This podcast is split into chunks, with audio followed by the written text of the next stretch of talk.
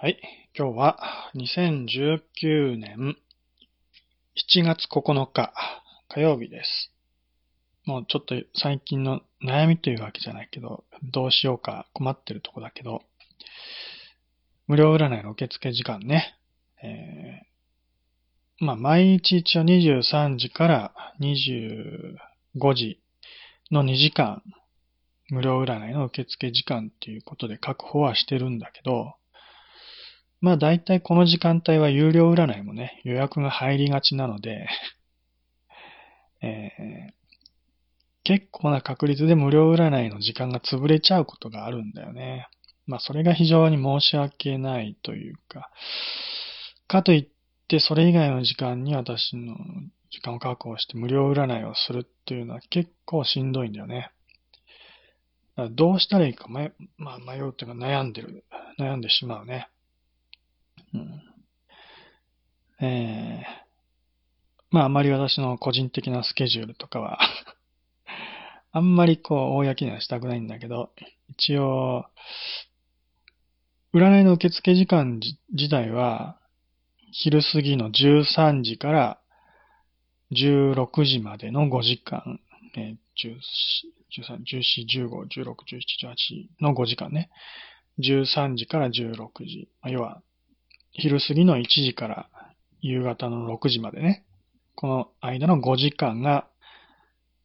まあ1日の第1部というか、えー、ね。まあワンセット。なんていうのかな？ワンクール。違うか。えー、最初の部で、前段で、で、その後私が夕食を取るので、間3時間ぐらいかな？えー、17、ね、18、19、20、21までの3時間か。3時間は私が夕食とか、まあそれ以外のいろいろ雑用をする時間として確保してあるわけです。で、その後、えー、21時、夜の9時からね、21時から深夜2時まで、26時までね、深夜2時までの5時間。この時間が、まあ、講談というか、えー、第2部、その日の第2部ね。ということで5時間確保してあります。占いのお仕事の時間ね。なので、今こうして無料占いをしている23時からの2時間は、有料占いを受け付ける時間とも被ってるんだよね。だからといって、じゃあずらして、それ以外の時間に無料占いを受け付けるかっていうと、受け付ける時間がないわけだよね。夕方6時から9時までの間、私は夕食を取らなきゃいけないので、その間は何もできない。何もっていうかね、えー、定期的に無料占いを受け付けることはほぼ不可能です。たまにね、よっぽど暇な時であれば、1時間とか2時間確保することはできるかもしれないけど、そんな不定期なことやっててもしょうがないので、まあ無理です。で、それ以外の時間、例えば有料占いの時間が終わった深夜2時以降に、さらに無料占いの時間を設けるって言っても、それは無理だよね、どうしたってね。仮に私ができたとしても、深夜2時以降に占いをしてほしいっていう人が来るわけないからね。みんな寝ちゃってる時間だからね。じゃあ、まあ、朝、早朝からご、ね、お昼頃までの間、この時間帯は占い一切やってないんだけど、13時からは有料占いの受付が始まるので、それまでにね、要は13時まで。で、早朝はまあ、どのぐらい早くからっていうのは人それぞれだけど、まあ普通の人だったら朝6時ぐらいには起きるかもしれないよね。朝6時ぐらいに起きて、えー、ね。まあそれからいろいろ支度をしてが、ね、学校行ったり会社行ったりするわけだよね。だから、6、7、8、9、10、11、12、13。まあ午前中に6、7時間は一応ね、えー、占いを受け付けてもいい時間はあるんだけど、まあその時間に無料占いやりますよって言って来る人もいないだろうと。うん、そんな時間にね、占いしてもらいたいなんて思う人は普通はいない。まあお昼過ぎであれば、お昼休みにね、まあ、ちょっとした暇つぶしに占いしてもらいたいなって思う人いるかもしれないけど、その時間は私は、あの、まあ朝起きて、えー、まあ本当はお昼ご飯の時間だけど、お昼ご飯の時間に私は朝ご飯食べてるのでね。で、ちゃんと朝ご飯食べないと、その後お仕事できないからね、頑張って。なので、腹ごしらえする時間なので、その時間を削ってまで無料占いするっていうのはちょっと無理だと。そもそも1日10時間仕事してるわけだからね。仕事してないけど、あの、一応10時間は、うろ、ね、えー、お仕事の時間ということで確保はしてるわけです。まあ、しょうがないので、まあ、毎日ね、予約が入るわけじゃないので、予約が入ってないときは、その有料じ占いの時間をね、ちょっと削って、無料占いをやりますと。そういうことで今、無料占いやってるんだけどね。でも、こうやって無料占い始まっちゃったら、飛び込みでね、今から有料占いをお願いしますって言ってきても、えー、今、ね、もうすでに無料占いやってますので、とか言って、有料占いを断ることもあると。まあ、ね、えー、ケースバイケースだけどね。だから必ずしも、もう絶対もう有料占い優先ってわけじゃなくて、無料占いも私にとっては重要なので、えー、まあ、それなりに、ちゃんとね、やるときはやるんだけどね。うん、まあ、そう言っても、結構この、深夜のね、12時、まあ、深夜0時前後っていうのは、一番予約が入りやすい時間帯なのでね。なので、結果的に無料占いやってらんなくなっちゃうってことが多いんだよね。で、正直言うと私あんまり13時からの、まあ、早い時間帯に無料占いとかはやりたくないわけ。なんかもうその時間帯に無料占いとかやっちゃうと、有料占いの方にね、気合が入らなくなっちゃうし、うん、やっぱり有料占いはちゃんとやりたいのでね。で、1日の終わりに特に予定がなかったら、じゃあ無料占いやろうかなって感じでこの時間を確保してるみたいなね。そういう感じでやってます。ね、えー、まあしょうがない。なんとか本当は休まずにね、無料占いもずっとやっていきたいんだけどね。まあでも細々やって、細々とやっていきましょう。ね、不定期に近い形になっちゃうけれど、それでも一応続けるということが大事だと思うので、休み休み無料占いは続けていきます。で、有料占いはちゃんとやりますが、その有料占いね、最近の話題としては、まあ、ね、ここ何回かたびたび言ってるかもしれないけど、仮想通貨。仮想通貨での支払いができるようになりました。なりましたというか、ビットコインでの支払いをね、だいぶ前から、え、対応してるし、だいぶ前というか去年だね。去年末ぐらいだったかな、始まったのは。で、セカンドライフの仮想通貨ももちろんあります。セカンドライフっていうのは今いるこのね、えー、3D 仮想世界のアバターのいるこの世界ね。ここがセカンドライフだけど、えー、っと、なんか、ないかな。えー、支払い、そうか、これで、例えば、支払うっていうメニューがあるんだね、これね。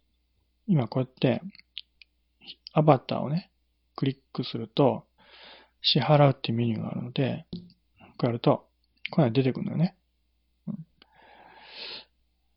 で、えー、こうやって支払うってね、まあ、一輪伝とか、あ一輪伝払っちゃった。まあいいや。そうすると、相手に一輪伝ドルね、お金が渡ると。で、逆に、えー、あ、アポラボさんの方から支払うってやると、あ、今度は逆に、アポラボさんの方から支払いが来たね。ということで、え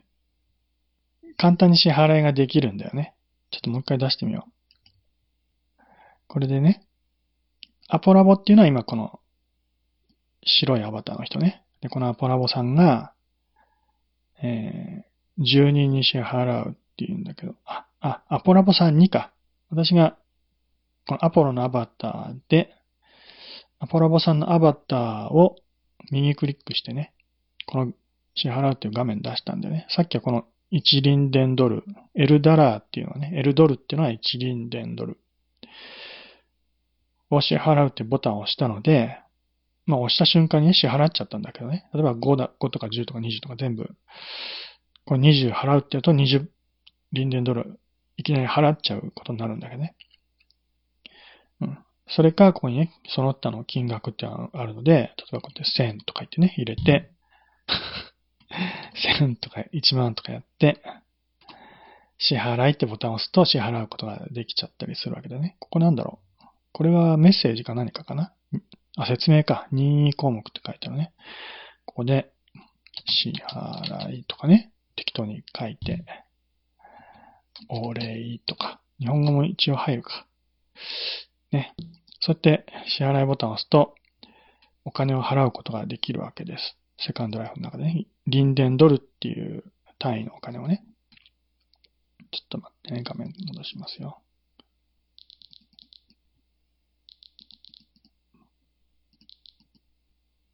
こんなもんでいいかい？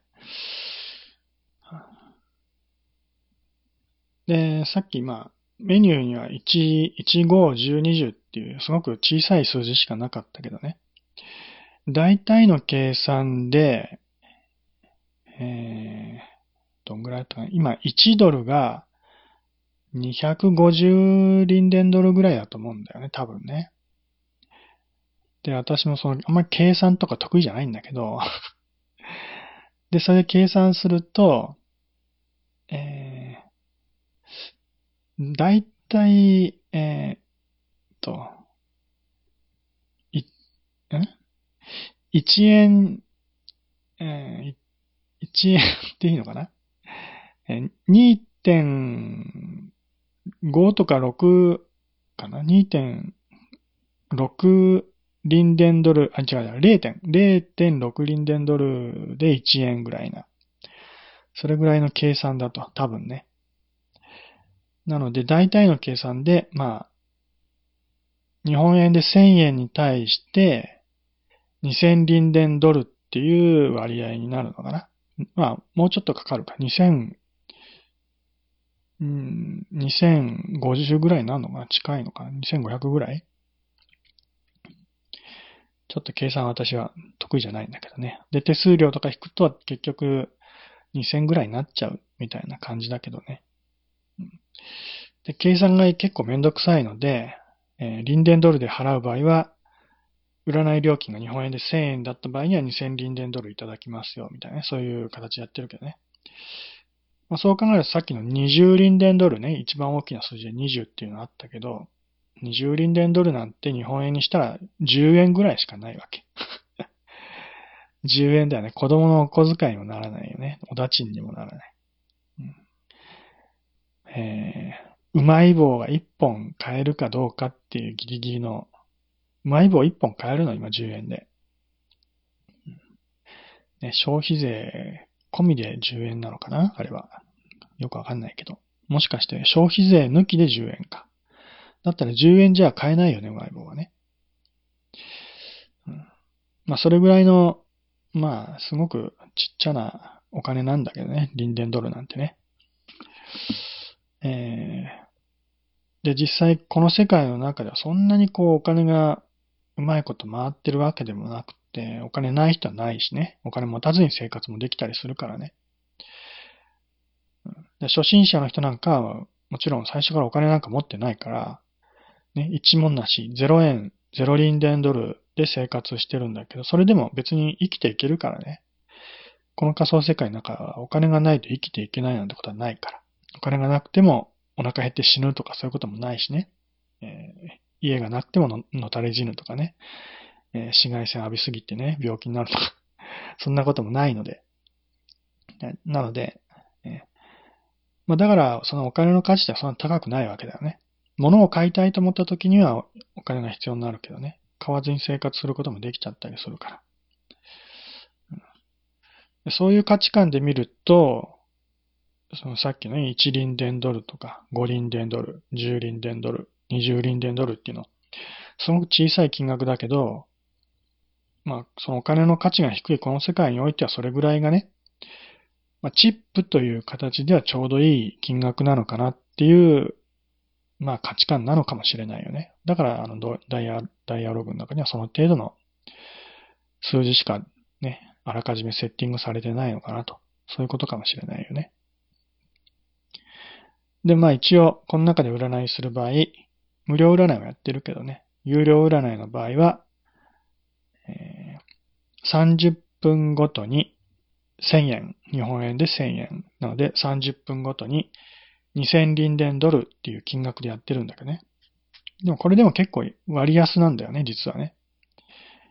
正確に、厳密に、そのリンデンドルを日本円に換算すると、もうちょっとね、高めの請求しないと割に合わないんだけど、ね、その、厳密なレートね、価格、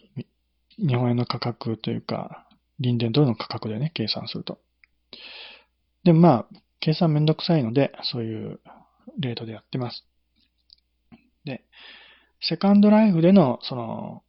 仮想通貨って今今言ったね、そのリンデンドル。まあ、これは例外として、で、今流行ってるのは、いわゆる仮想通貨っていうことよりも、暗号通貨っていう呼ばれ方をすることの方が、まあ一般的。英語で言うと、クリプトカレンシーとか、そういう言い方をするみたいだけど、クリプト暗号通貨っていうね、意味だけどね。で、まあ、日本の場合は、なんかそういう定義がなんかちょっとめんどくさくて、暗号資産っていう言い方をしたりするらしいけど、それの法律的なことは私よく知らないので、まあ、とりあえず暗号通貨って言っておけば一般的には通じる。いわゆるビットコインです。ね、ビットコインが代表的な暗号通貨。世界で一番有名で流通量も一番多いのはビットコインだけどね。で、仮想通貨、暗号通貨っていうのはそれ以外にも、ものすごくたくさんあるらしいんだよね。1500ぐらいあるのかな。うん。すごくたくさんあるんです。ね。えー、で、その中には、今の、まあ、ビットコインよりも使いやすい通貨っていうのはいろいろあってね。例えばビットコインは、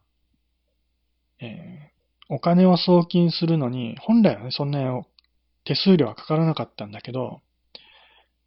その、流通量が増えたりね、その、取引が増えたりすると、手数料がどんどん釣り上がってくるんだよね、相場がね。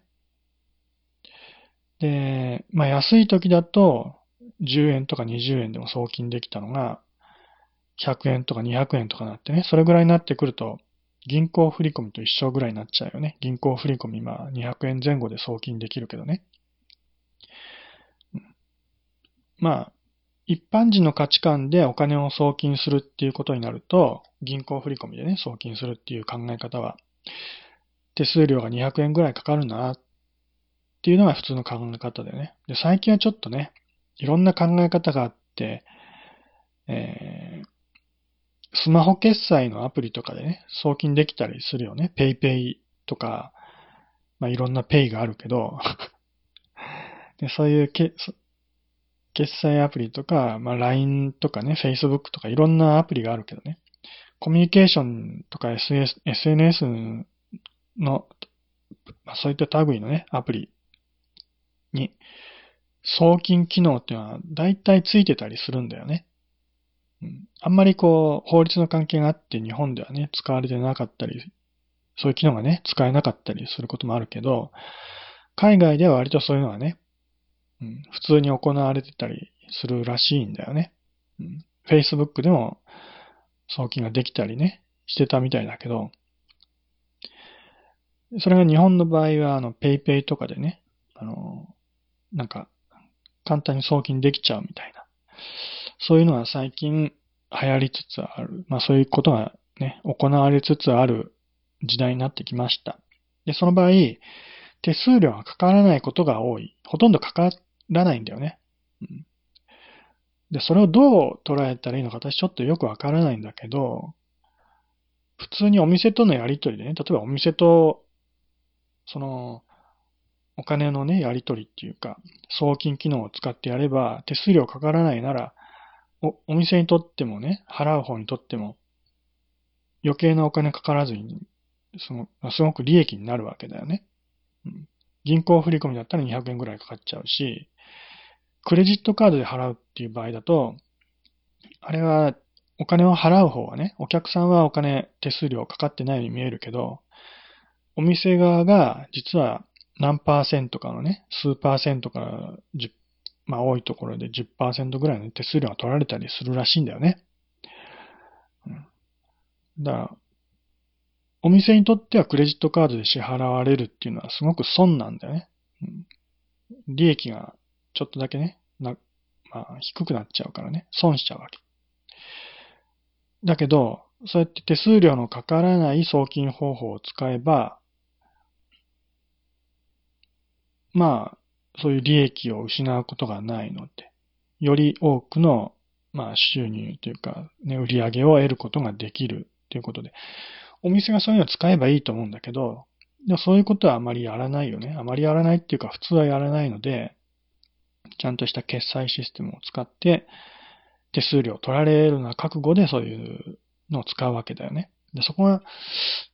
どういう線引きがあるのか私よくわからないね。おそらく利用規約でそういう使い方しちゃいけないよってことだと思うんだけど、まあ、そのややこしい話はちょっと置いといて、で、クレジットカードだと手数料ね、まあ、かかる。銀行振り込も手数料かかる。で、ビットコインだと、その手数料はね、実は固定じゃなくて変動するんだよね。少ない時は1円とかね、10円とかそういう安い金額で送金できちゃう。だとすると、まあ支払う側が手数料払うにしてもね、銀行振込に比べればお得なので、まだいいかなって思うだろうけど。でも200円、300円ってなってくるとちょっときついなってなるし、ビットコインのちょっと異常なところは、その手数料が釣り上がってくると、1000円、2000円ってどんどん増えてくるんだよね。2000円ぐらいの時もあったらしいんだよね、手数料がね。1回送金するだけで。例えば、100円のものを買っただけなのに、100ね、ビットコインで支払おうと思ったら手数料が2000円取られて、2100円支払わなきゃいけなくなってしまったなんてね、そんなバカバカしい話もあるわけだよね。うん。そ、まあ、そん、まあ、そういう非常に使いづらいところもあるわけだよね、ビットコインっていうのはね。うん、まあ、そういうもんなんだけど。で、まあ、国内だとそういうちょっとね、ものすごい損した感じするけど、海外に送金するっていうね、まあ、送金、何か購入するっていうのは送金だよね。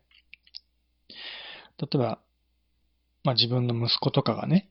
海外に留学してて、その息子にお金を送りたいと。そういう時には、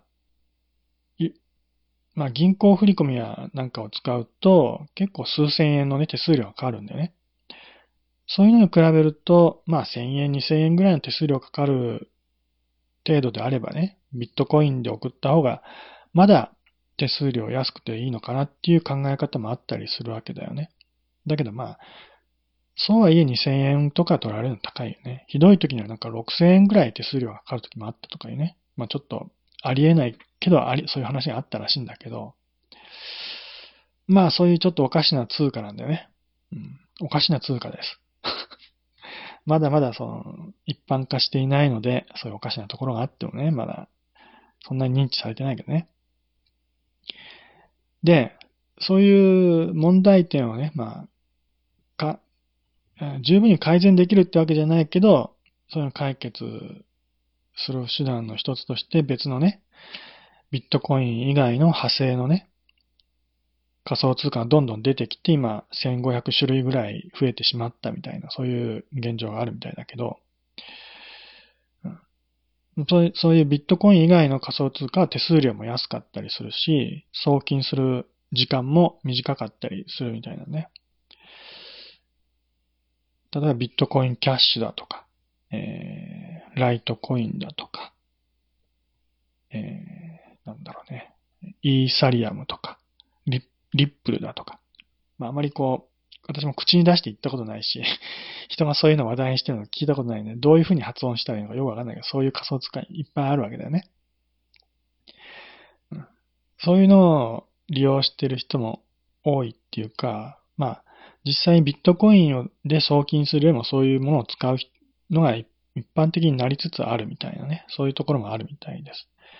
で特に日本の場合は、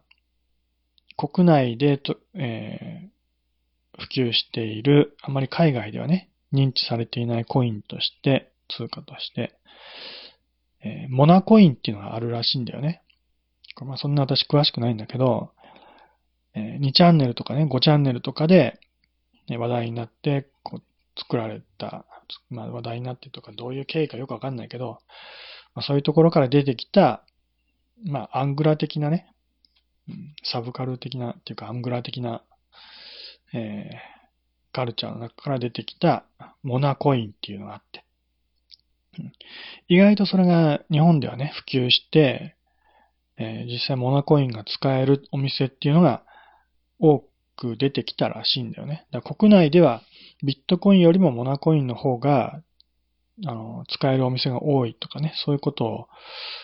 まあ見たりしました。現状はよくわからないけどね。うん。それだけ普及したらしい、普及しているらしいです。うん。現状は本当にわからない。現状はそんなんでもないような気がするけどね。うん。一時期は相当流行っていたらしいですよ。うん。まあ、そう、モナコインももちろんね、手数料は安いし、えー、送金する時間も短くて済むと。そういうことで、使いやすいコインなのでね。で、まあ、要はそういういろんな種類のコインがあるので、ビットコインだけじゃなくて、ビットコイン以外の仮想通貨も対応しようということで、えー、私はね、アポロのタロット占いのサイトでは、そういう仮想通貨で支払いできるようにしました。別にそんなね、対応するのは難しいことじゃなくてすごく簡単なんだよね。例えばクレジットカードとか、今流行りのね、スマホ決済、PayPay とかね、楽天ペイとか LINEPay とか本当にいろんな種類あるけど、そういうのに対応するとなると、そのね、決済業者というか、そういうところにね、企業に申し込んで、えー、承認してもらってね、そういうちゃんとしたシステムを作らなきゃいけない。ですごく手間がかかるし、承認されないことのが多い。まず無理なんだよね、私のようなね。個人でやってるようなところだとね。うん、あんまり信用のないところはね。えーま、だけど、ビットコインとかだと、仮想通貨だとね、そういう業者に申し込む必要がなくて、その通貨自体がオンラインで決済するシステムそのものだからね。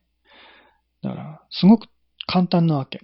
もうアドレスさえ分かっちゃえば、そこにすぐ送金できるという、そういうシステムだからね。要は、インターネットのホームページを見るときに、まあ、今はそういうのはまあ意識しないけどね、URL っていうアドレスがあって、そのアドレスをアドレスバーに入力して、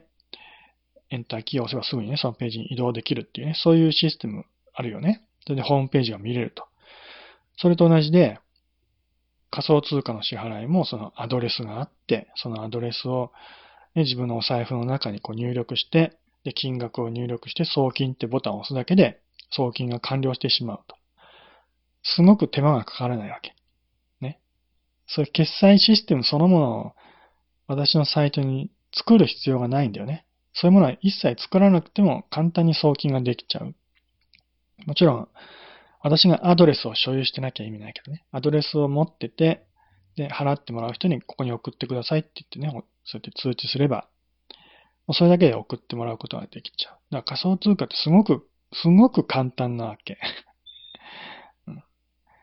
あの、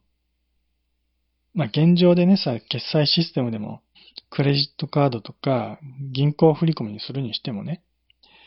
えー、銀行振込の場合だと、だいたいその口座、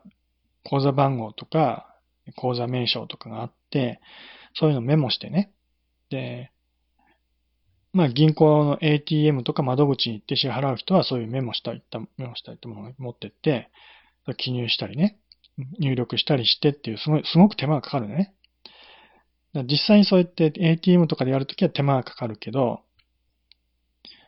オンラインバンキングっていうのは今、大体、まあ、ほとんどの銀行で使えるからね、そういうの申し込んでる人は、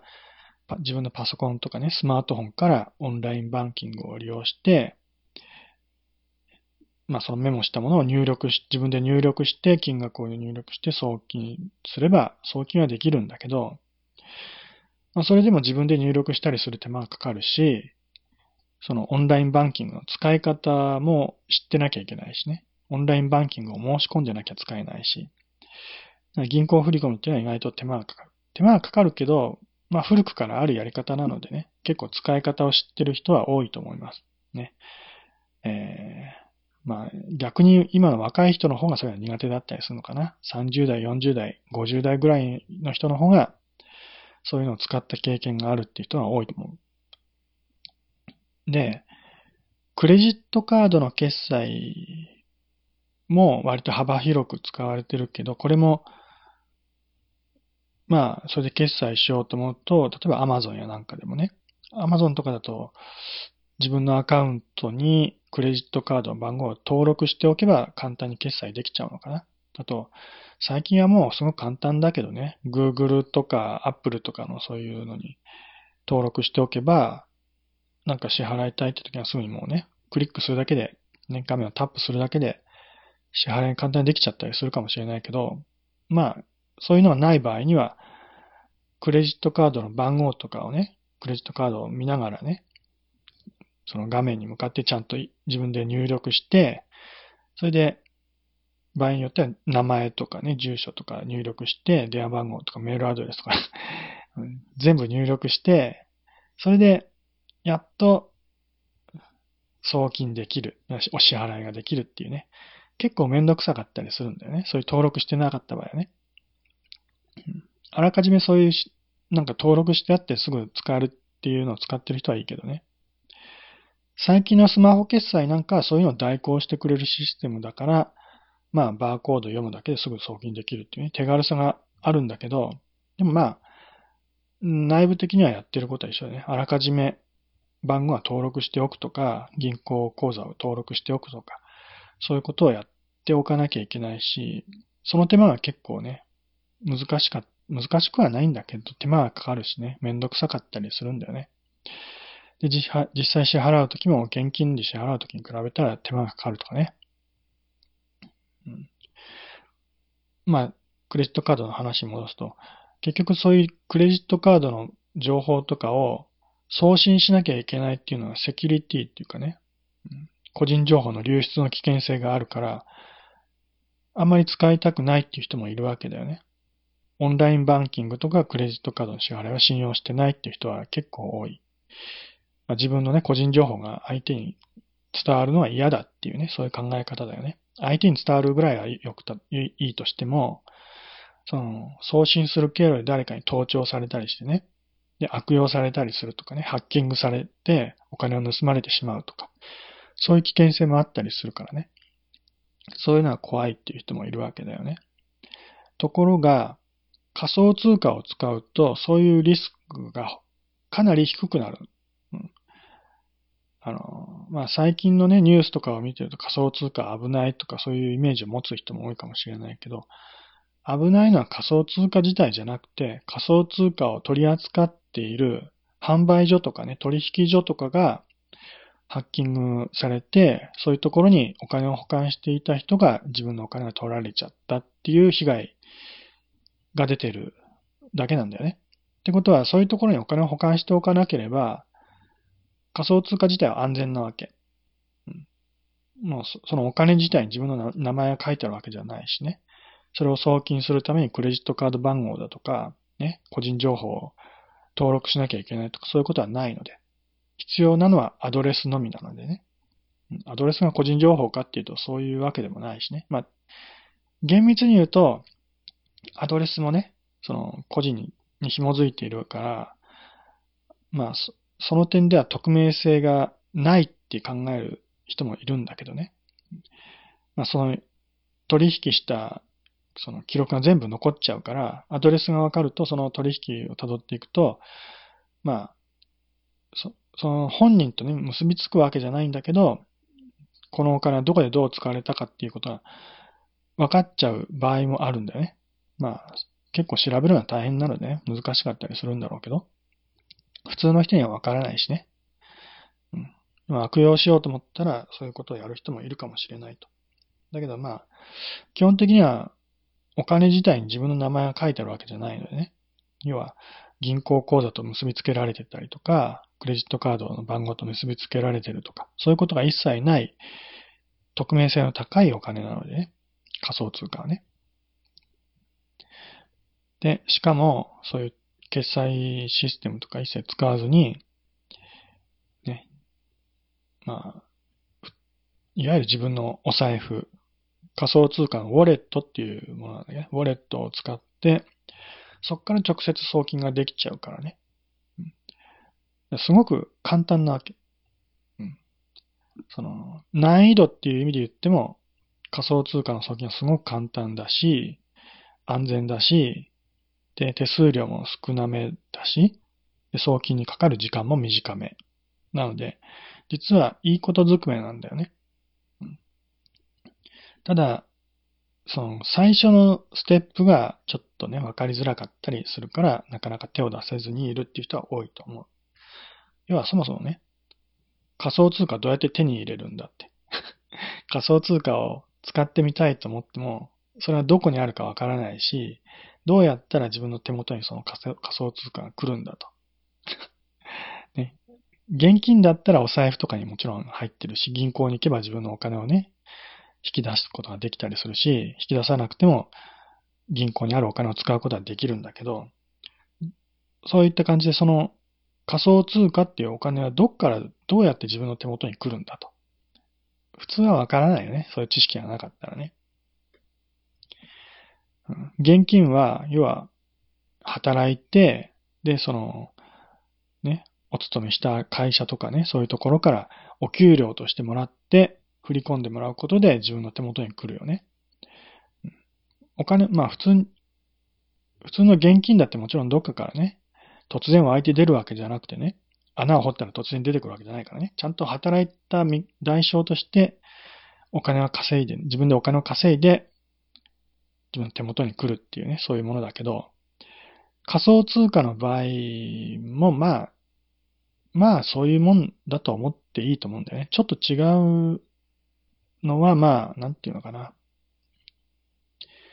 多少、そういう、今までのね、概念と違うところ、まあ、あるんだけど、うん、まあ、銀行に相当する場所が、仮想通貨の取引所っていうことになるのかな？まあ厳密に言うとちょっと違うんだけど、ね、銀行ではないんだけどね、取引所はね。うん、例えば、会社でね、えー、会社に勤めて、そこで働いた給料を仮想通貨で払いますって時に、その取引所に支払うわけ、取引所からお金が支払われるわけじゃないからね。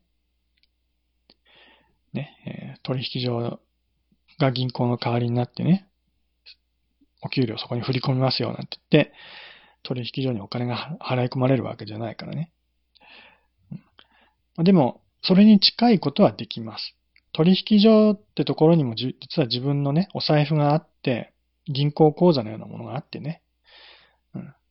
で、そこにも自分のアドレスがあるので、そのアドレスにお金を送金してもらえば、お金が入ります。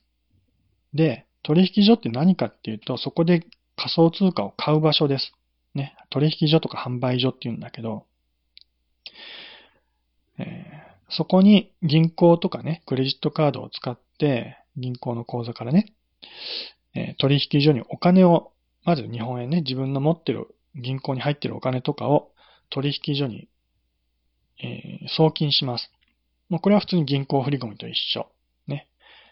えなので、まあ、なんていうのかな。もう、その時点でまだ仮想通貨を買うことにはならなくただ、ただお金をね、預けるだけなんだよね。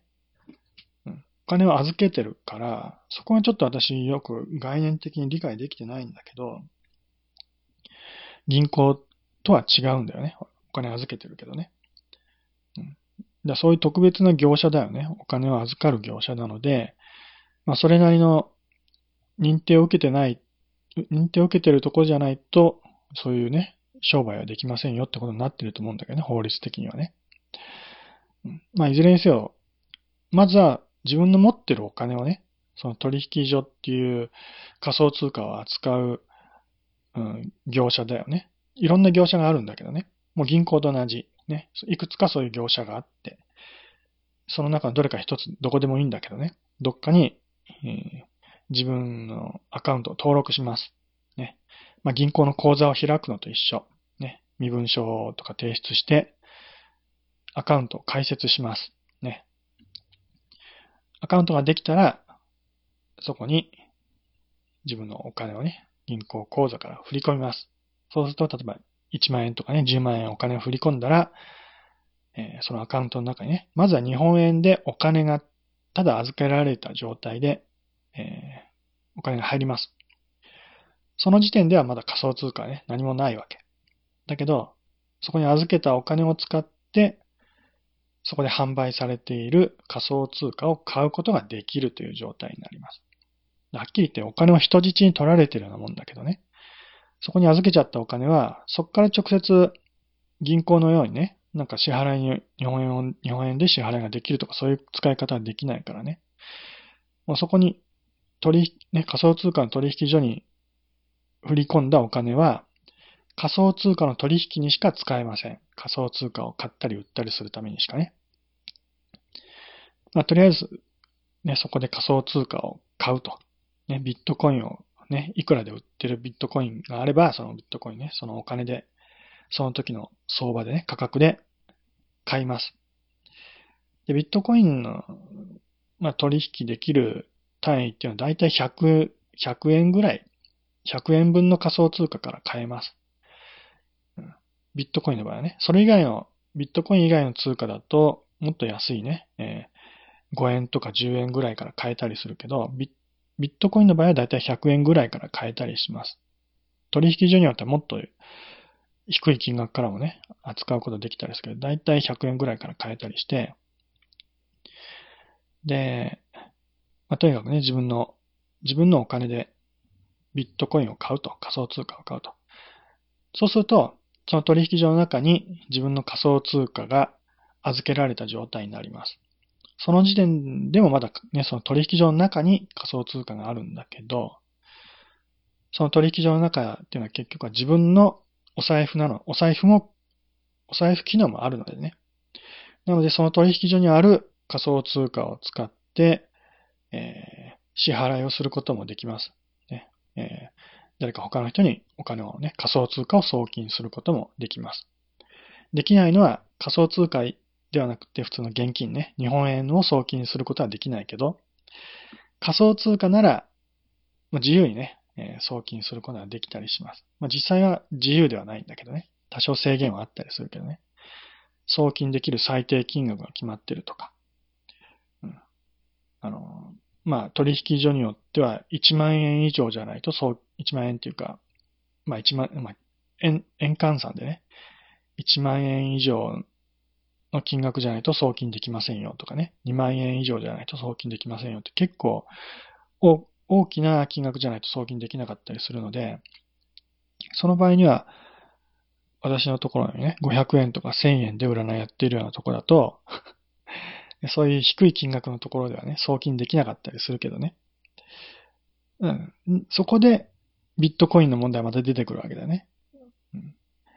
低い金額少、少額だと、送金ができないっていう問題もあったりするんでね。これはもちろん取引上固有の問題で、実際にはビットコイン自体はどんなに小さな金額でも送金はできたりするんだけど、取引所があんまり小さな金額で送金されても困りますよっていうことでね。そういうルールを決め勝手に決めてるんだけど、まあ、そういう取引所の固有のルールがあったりして、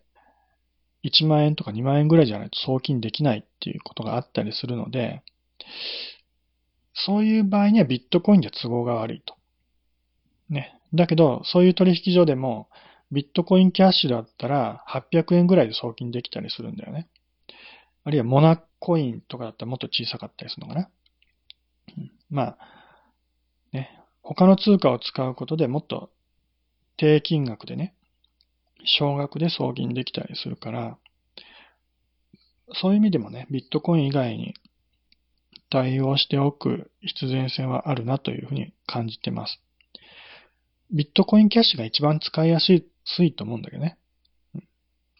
送金できる金額も少ないし、手数料も少ないしね。時間もかからないし。時間は結構かかったかもしれない。うん、でもまあ、利便性から言うとビットコインよりはビットコインキャッシュっていうね、えー、仮想通貨の方が使いやすい。まあそういういろんなルールがあるんだけど、うんまあ、とにかくね、えー、その取引所でまずね、仮想通貨を買うと。自分のお金を使って買うことで仮想通貨を手に入れることができます。でも、その取引所で仮想通貨を買った時点で、普通にね、仮想通貨を所有してるってことになるので、ね、えー、自由に使うことはできるんだけどね。ただそんなに自由ではないのは、そういう制限があるっていうことです。なので、本当に自由に使いたい場合には、そういう取引所に預けてある状態ではなくてね、自分の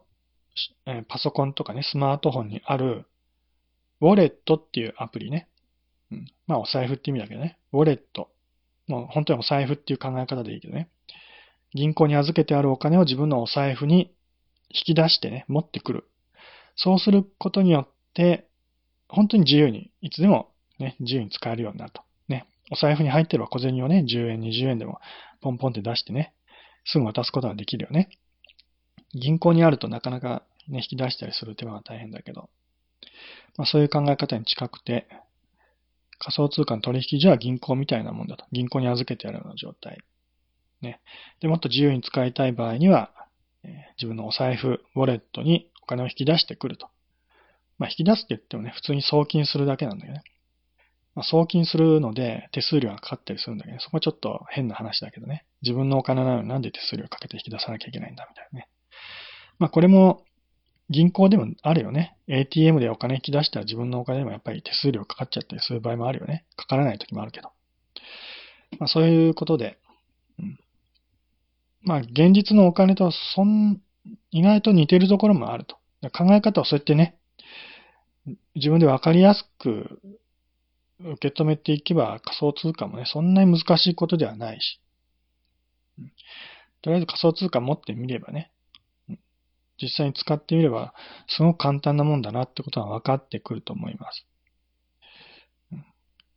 まあ、ウォレットをインスインストールするのにもしかしたら手間取る場合もあるけど、それもまたね、簡単なものを使ってみればいいし、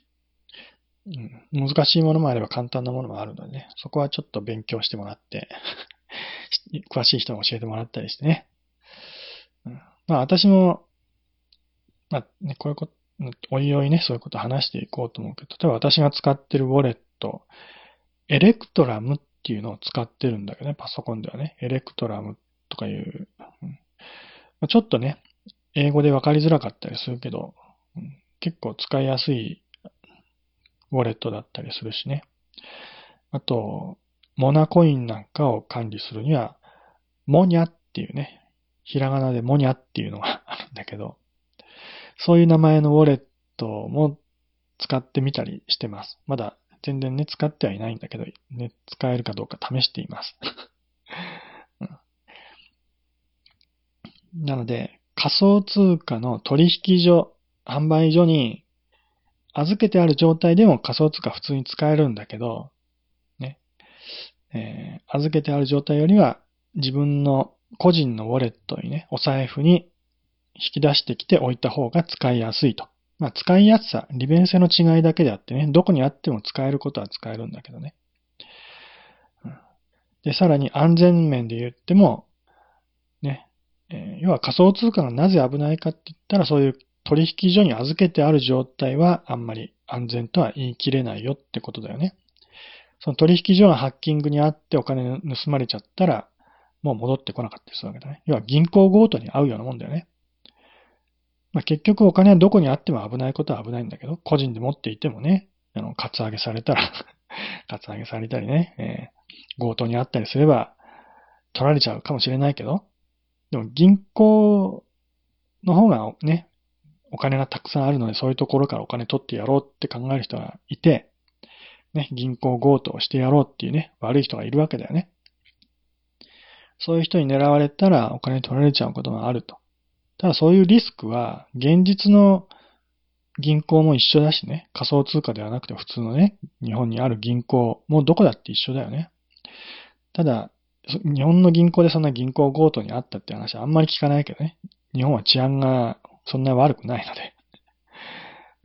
仮想通貨の世界になると、そういう世界レベルの治安の悪さがね、えー、浸透してくるので、多少そういうリスクはもしかしたら高くなるのかもしれないけど、それでも、まあ今までね、こう、まだそういう経験の浅い段階ではそういうね、仮想通貨のハッキング、盗難っていうのはあったかもしれないけど、だんだんそういうトラブルが繰り返されてるうちに、セキュリティも高まってね、安全意識も高まって、えー、そういう問題もね、なくなってくるんじゃない、なくなってきていると思います。今の段階でほぼないと考えていいと思います。もういろいろそういう規制も厳しくなったりね、いろんな、まあ、対策がなされているので、取引所に置いてあってもそんなに危険なことはほぼないと思います。うん、まあ、危険ではないと思います。うん、よっぽどね、その、個人でやってるようなマイナーなとこだとか、そういうとこでない限りね。だから、知名度のある、うん、ちゃんとしたところで、まあ、取引していけばね、全然問題ないと思うので、まあ、その辺のところは自分でちょっと調べてね、どこがいいのかってことは自分でも調べてもらったらいいと思うけどね。一応私がどこで取引してるかっていうと、GMO オンラインってところと、ビットポイントってところと、ビットフライヤーってところの3つと取引してます。ね、3つ銀行の口座を開いてるっていう考え方でいいと思います。銀行口座なんか1つでいいって思うかもしれないけどね。でもまあ、いろいろあった方が便利ですね。で、仮想通貨の場合は、日本の銀行の場合はね、日本、日本円だけ扱えればいいんだけど、仮想通貨はビットコインだけだと、もまあ、使いづらいのでね、ビットコイン以外も、な、どんなね、コインが扱われてるのかってことが大事だよね。結局、ビットコインだけだと使いづらいから他のコインが使いたいっていう考え方が、まあ、あるからね。それでどんなコイン扱ってるのかなってところも、まあ、重要だったりするわけだけどね。で、か、その取引所の違いっていうのはいろいろあって、その、送金するときの手数料もね、いろいろ違いがあるし、で、一番まあ、個人的に気になるのはね、個人利用で気になるのは、一番最初にね、銀行からお金を入れなきゃいけないわけだよね。日本円をね。日本円を振り込まなきゃいけないんだけど、その振り込みの時にお金がかかるところとかからないところがあるんだよね。普通銀行振り込みは200円とか300円とかかかったりするわけだよね。だけど、それがかからない取引所もあるわけ。即時入金とかいう機能を使うとね、無料で送金できたりするんだよね。そういうのがあれば、あの、そんなに頻繁にね、仮想通貨で取引するとか、そういう人でない場合はね、たまに1000円とか2000円のね、少額の決済したいだけだっていう、そういう人の場合は、毎回毎回その、ね、お金を振り込むたんびに200円、300円の振り込み料金取られてたら損しちゃうからね。らそういう人の場合は、ね、た、たとえ200円、300円の小さな金額でも、振り込みの金、ね、手数料は節約したいって思うよね。私もそういうふうに思うので、そういうところを選んだ方がいいしね。取引所によっては銀行振込の手数料がもっとかかるところあったりするからね。500円、600円とかね。まあそういう手数料で儲けてるっていうのもあるんだけど、そういうところも取引所を選ぶ、まあ、基準になってくるよね。で、振り込む時だけじゃなくて逆に仮想通貨でやり取りして、私の場合は仮想通貨で支払ってもらうわけだから、自分の口座に、まあ、ウォレットの中にね、仮想通貨がどんどん溜まってくるわけだよね。仮想通貨のままだけじゃ、まあそれが自分の収入にならないので、日本円にしなきゃいけないわけだよね。そうする、まあそのためには取引所で溜まった仮想通貨を販売するわけだよね。売る、売っちゃうわけだよね。売ることによって日本円に、まあ、換金してね。で、その日本円になったものが取引所の中に残ってるんだけど、取引所の中にある状態だと日本円は使えないわけ。だそれを、今度はまた普通の銀行に振り込んでもらわなきゃいけないわけだよね。その振り込みするときにもやっぱりお金がかかったりするわけだよね。その手数料もかかるところがあればかからないところもあると。まあ、ほとんどのところは手数料かかるんだけどね。だけど、唯一 GMO、GMO コインってところだけは手数料がかからないので、私はそこを一応ね、一つ選択肢として入れて登録してます。うんまあ、そういう考え方はいろいろあるのでね。手数料かかるかからないがね。うんねえー、そういういろんなのを調べてみて、どこを利用したらいいのかってことをね、自分に一番合ったとこを探してみたらいいと思います。まあ一応、そうね、おすすめどこかな。どこかわかんないですけど、えー、まあ、GM オンラインは無難です。無難だけれども、使いづらいところもあるので、絶対にここがいいですよとはお勧めしきれないので、本当に自分にそこが合ってるのか自分で調べてください。えー、ということでね、仮想通貨使おうと思ったらすごく簡単です。あ簡単って言ったけど今、銀行口座をね、銀行の場合は銀行に行って窓口で口座開きたいんですよって言ったら、もうほんの数十分、ね、何時間もかからずに多分口座開けると思うけど、ね、数分でできちゃったりするかもしれないけど、えー、仮想通貨の口座は、数日から1週間ぐらいかかります。まあ3日ぐらいって言われてるけどね。私の場合はまあ、週末を挟んでせいもあったのか、まあちょっと1週間近くかかってますけどね。えー、まあ長い時は1週間ぐらいかかる時もあるけどね。まあ数日はかかる場合もあると。まあそれは窓口がないからね、オンラインで手続きするので、そういう手続きに時間がかかるっていうのもあるんだけどね。オンラインだと逆に早いんじゃないかって思うかもしれないけど、その身分証に関するそういう資料を画像にしてね、アップロードしなきゃいけないし、まあ今だったらスマホで写真撮れるからね、それをアップロードすればいいの簡単だけど、でそういう身分証を提出した後で今度は、そのね、向こうから郵送でね、はがきとか、なんか封書みたいなものがね、えー、届くわけ。だから承認されて、その、まあ、郵便物が届くわけだよね。その郵便物を受け取った後で手続きをして初めて口座が開設されるので、実際に使えるようになるまでね、結構数字、まあ、郵便物がこう送られる時間がかかるので、数日かかるのも仕方がないっていう状態です。まあこれはクレジットカードを登録したりするようなね、経験をしたことがある人なら、まあそんなにえー、珍しいというか、まあね、えー、わからない話じゃないと思うけど、そういうこともね、よくある話だと思うので、まあそういうもんだと思ってください。アカウント開設するにはちょっと時間がかかるけれども、一回そういうのをね、えー、作っちゃえば、えー、あとはもう、本当に簡単です。うん、簡単なので、えーまあ遊び感覚でもいいと思いますよ。ね、そんな仕事のようなつもりじゃなくて、遊び感覚で